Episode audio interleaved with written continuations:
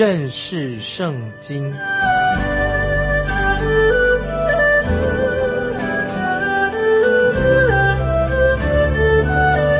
认识上帝的话，把上帝的话带到全世界。本节目是由认识圣经机构和环球广播电台联合制作，欢迎收听。亲爱的听众朋友，你好，欢迎收听认识圣经，我是麦基牧师。我们要继续看。以斯帖记旧约以斯帖记第一章第四节，以斯以斯帖记一章四节，他把他荣耀之国的丰富和他美好威严的尊贵给他们看了许多日，就是一百八十日。我们看到亚哈水土王要款待这些来宾，一共有一百八十一天，每天。都要提供盛宴，连续有六个月这么长的时间。法国皇帝路易十五的父亲曾经也提说过这场的盛宴大宴席。他这样说：他不明白这个君王怎么会有耐心去举办这么大盛大的一个宴席。那么那位掌管路易十五啊，这法国的皇帝路易十五。的财务大臣，他这样说，他自己也不清楚亚哈水鲁王哪来的这么多的钱，他是这么有钱，这么富有啊。我们知道这场大宴席是要标榜财富、标榜奢侈、标榜东方帝国的宫廷的大气派。就像我啊之前跟听众朋友说明的理由，也许很简单。雅斯雅哈水鲁王，他从各地招来这些大臣啊，这些将领，他想要得到他们的心啊，希望这些将领大臣能够全力的来支持他，因为他要发动战争去攻打希腊，他的目的有目的的，他要使自己成为啊世界上最强大的统治者，他的野心几乎也是。快要实现了，几乎实现了，但是没有实现，因为神已经早有预言，他这次的军事行动会以失败做收场，不然的话，当时的世界强权就会从东方一直打到西方去了。亚哈水土王他希望所有的这些大臣、这些将军们能够明白，他一定有能力可以。打胜这场战争啊，他是想得好，他这样想，所以他举办这场盛大的宴席，目的要炫耀他自己的财富。那么当然，这是一些那些不信主的啊异教徒他们所举行的宴席。那么实在可以说异教徒他们是不是敬畏神的人啊？有点无法无天。有人想要从当中他们举行这个宴席。找出一些属灵的教训，有些什么教训在当中？坦白的说，一点都没有。我个人所看出的，就是神要我们看到这些不信主的这异教宫廷里面，这些君王他们想要影响世界的大局，他们所做的决决定，看来好像他们并不是敬畏真神的人，他们忽略了敬畏神。但是我们知道，神却要我们明白认识，是神在掌管世界一切的大事，历史的主宰就是神自己，神掌管一切，神要完成，一定要完成他自己的旨意。接下来我们看第五节，这日子满了，又为所有住在苏山城的大小人民，在御园的院子里。四百宴席七日，我们看到亚哈水土王在最后七天，他把宴席带到一个高潮。那么在这个最后的七天，他又邀请了一大群的人进到王宫的院子里面。接下来我们看第六节，有白色绿色、蓝色的帐子，用细麻绳、紫色绳从银环内系在白玉石柱上，有金银的床榻摆在红、白、黄、黑玉石铺的石地上，好奢侈！这些金银的床榻、宝石以及华丽的帐子，我要宣誓这个帝国是何等的富有，钱太多了，非常奢华的做向人做炫耀。如今这些宫廷已经变成了废墟的，今天已经变成废墟的，仍然见证着古波斯帝国啊，他们是何等的奢侈富有。好多年前，同样的这个地方啊，就是伊拉克，波斯伊拉克，在同样的地点，他们曾庆祝过两千五百年的马代波斯周年庆，媒体也大肆的报道啊，之前呢，波斯帝国是如何的富裕。当时他们这场宴席啊，世纪大宴席，花了花了许多的钱啊，也花了许多钱。很多人也做大肆的批评，因为现代啊，现代的啊伊拉克、波斯已经他们的政府都是很贫穷的。那么当年我们知道，在当年不是，当年亚哈水鲁王他举办的这场大宴席，他费用。非常的高，高到人无法去想象。所以从历史的观点来看，亚哈水鲁王他办这场大宴席的，他有一个目的，目的是哪里呢？就是要赢得人心，要替他自己未来的军事行动铺路。他希望大家知道，他有自己有能力可以打赢啊这场战争。所以他的目的是要说服这些大臣、这些将领们来。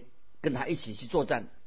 今天听众朋友，我们也看到有些做生意的商人，他们要推销他的新的产品，也会把一些经销商把他找来一起来开一个宴会啊，宴席吃饭。那只是规模比较小一点，所以我从这里看得出来，我们人类的本性并没有多大的改变。在马代波斯帝国，亚哈水鲁王他为什么？他目的是要。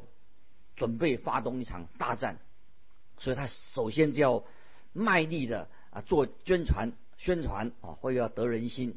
接下来我们看《以色列记》第一章的第七节，用金器皿四酒，器皿各有不同，御酒甚多，主显王的后裔。这场异教啊，不信主的这些所开设的大大的宴席。最后，在醉酒啊喧闹声中就结束了。接下来我们看第八节，第八节说：喝酒有利，不准勉强人。因王吩咐宫里一切承载，让人各随己意。啊，这节经文还是蛮好的。经文告诉我们说，喝酒有利，不准勉强人。这是异教啊，东方。帝王统治者虽然他们有绝对的权利，哎，他们有个好处，他们不勉强人喝酒，尽管他自己或者他们自己喝醉了，但是他们有规定说喝酒有利，不准勉强人，不勉强人啊去喝酒。亚哈水的王他就是这样的人。那今天我们看到我们现在的文明啊，现在现代的人也可以分成喝酒的或者不喝酒的。那么自己啊有这个自由，我们说比较文明的个人自己可以选择。但是今天我们所看到的，今天如果要跟别人谈生意，在商场做生意的，几乎不能不喝酒。你看，虽然现代人文明些了，仍然在商场上有时会强迫啊别人喝酒，我觉得这是一个不好的习惯。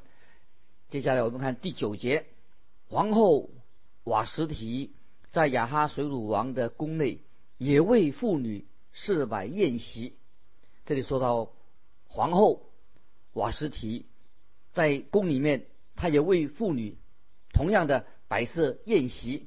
当时那些男人啊，他会带着妻子一同参加宴席，但是妻子们啊去的宴席跟男的啊参加男的宴席是不一样，否则就是违反当时的习俗啊。男的女的他们宴席是分开的，分席的，他们没有把男女混在一个啊混在一个欢宴上面，同在一一个席里面。我们看到亚哈水的王，他在他的宴席上，男人的宴席上，他要推销啊战争啊要去作战。瓦斯提皇后，她举办的宴席是专门招待妇女的。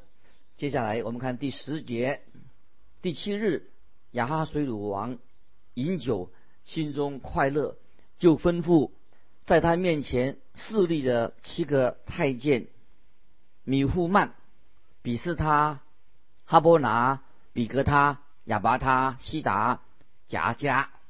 这些经文告诉我们，王。好像有点喝醉的，他的行为有点过分了。第七天，王兴奋过了头了，这里引发出一个问题，我们可以想想，因为任何的君王或者领袖啊都有关系，这个问题啊跟他们都有关系。如果一个领袖一个头头喝醉了，那么这个人能适合做领袖吗？做头头吗？我们看到亚哈水鲁王。受到酒精的影响，酒喝太多了，他就做了一件非常荒唐的事情。如果当时他是清醒的话，可能他就不会啊做这样的决定。他做了什么决定呢？他就吩咐侍立在他面前的七个太监，说去把皇后瓦什提把他请过来。接下来我们看第十一节，第一章十一节，请皇后瓦斯提头戴。皇后的冠冕到王面前，使各等臣民看她的美貌，因为她面容甚美。那这节经文说明了亚哈水王啊，他要炫耀他的财富，炫耀他的奢华，而且要证明他自己有能力发动战争。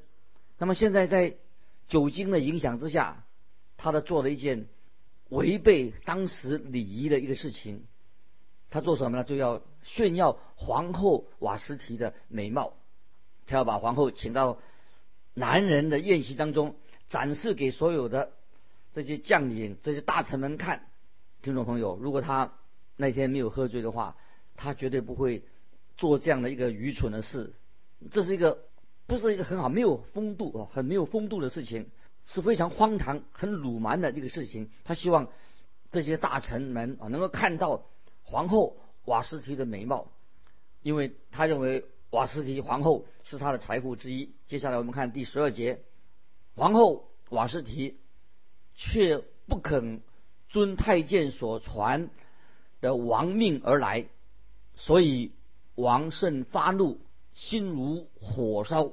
亚哈水的王就对客人说：“我要给你们一个惊喜，我要给你们看看我的皇后是多美丽。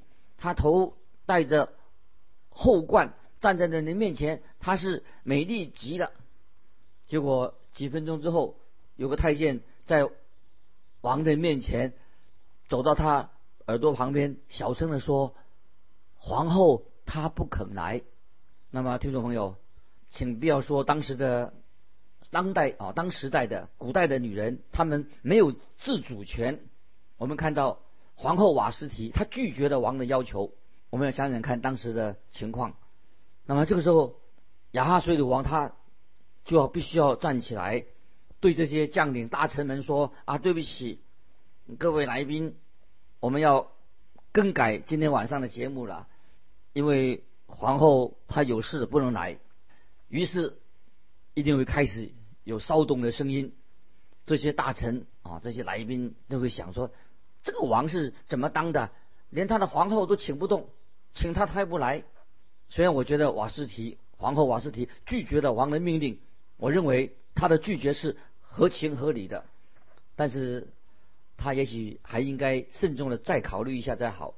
他应该或者可以想到，他拒绝出席的话，会令她的丈夫，令这个皇帝啊，会感觉到很难堪，会伤了这个王的尊严。在这种情况之下。或者他应该出席，应该就顺从王的命令。接下来我们看十三到十五节。那时，在王左右常见王面国中坐高位的，有波斯和马代的七个大臣，就是贾士拿、士达、亚马他、他斯斯、米利、马西拿、米姆干，都是达食物的明哲人。按王的常规办事，必先询问资列。民法的人啊，办事必须询问知列民法的人。王问他们说：“王后瓦斯提不遵太监所传的王命，照例应当怎么办理呢？”那么这个王就请教啊这些大臣们。我们看到整件事情看来是一个很荒唐的事情，这个情况逼不得已。所以这些大臣们呐，也不得这几个人，他们也要不得不开个会。那么经文所提到的这些人，都是王私下的咨询的大臣。整件事情看来确实有点荒唐，但是从当时的角度来看，这一件事情可不一定是一个，绝不是偶发事件。皇后拒绝顺服王的命令，那么这些内阁大臣必须要处理这样一个危机。那么他们就采取了一个重大的措施，因为皇后不顺服王要他做的事情，该怎么来处置呢？似乎也找不到法令可以来办他。接下来我们看第十六节，明姆干在王和众首领面前回答说：“皇后瓦斯提这事不但得罪王，并且有害于王各省的臣民。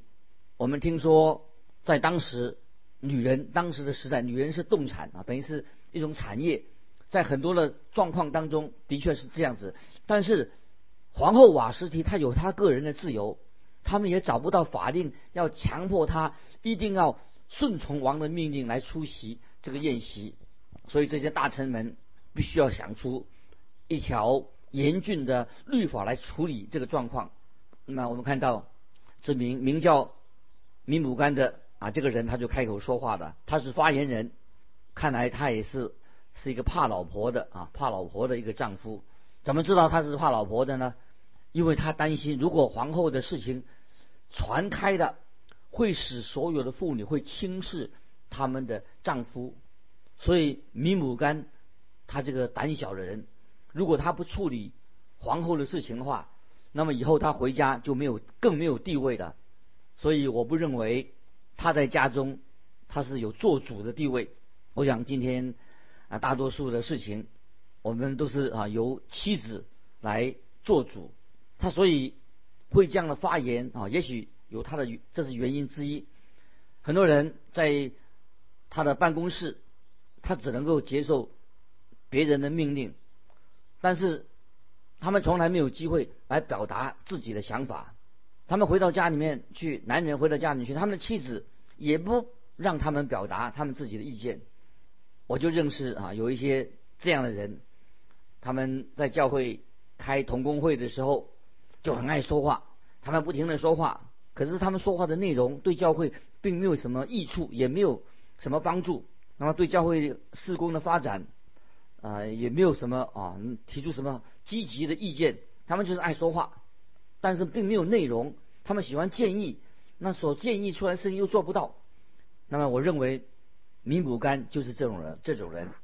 接下来我们看十七、十八节，因为皇后这事必传到众妇人的耳中，说亚哈水土王吩咐皇后瓦什提到王面前，她却不来，他们就藐视自己的丈夫。今日。波斯和马代的众夫人听见皇后正是，必向王的大臣照样行，从此必大开藐视和愤怒之端。那么我们看到这两节经文呢，这个米姆干啊，这个大臣他是大臣之一，他都这样说，一定会这样说。我一回到家，我妻子就会跟我啊吵闹这件事情。那么我个人认为，米姆干他已经有了结论了。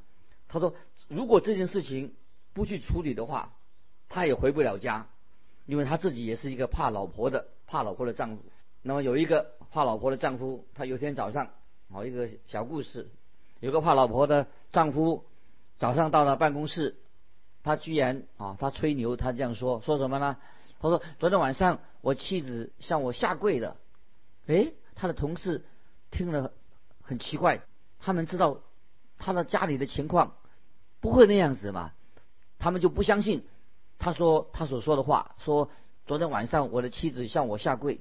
那么他们就问啊，这个男的啊，这位先生说哈，他说当时你下跪的时候啊，你下你叫你妻子下跪的时候，你妻子对你说什么？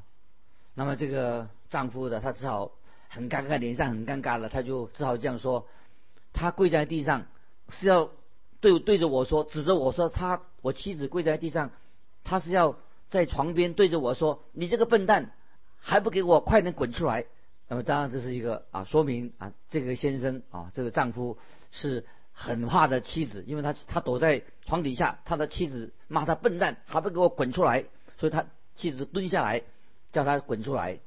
那么还有另外一件事情说，有一个人啊，就对他的同事啊，他的同事这样说，他说我的妻子说我啊是个模范丈夫啊，他对他的同事说我妻子说我是一个模范丈夫，他也把这个这件事情。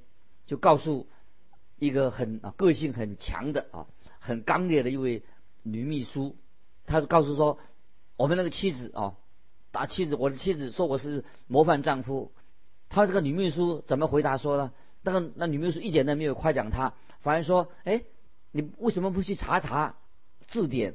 这个模范丈夫这个模范呢这两个字什么意思？你好好去查字典呢，你就不会这么高兴的。结果这个丈夫赶快去查字典，发现了。模范啊，模范丈夫，模范这两个字什么意思呢？就是也是很落伍啊，就是可以作为落伍的意思。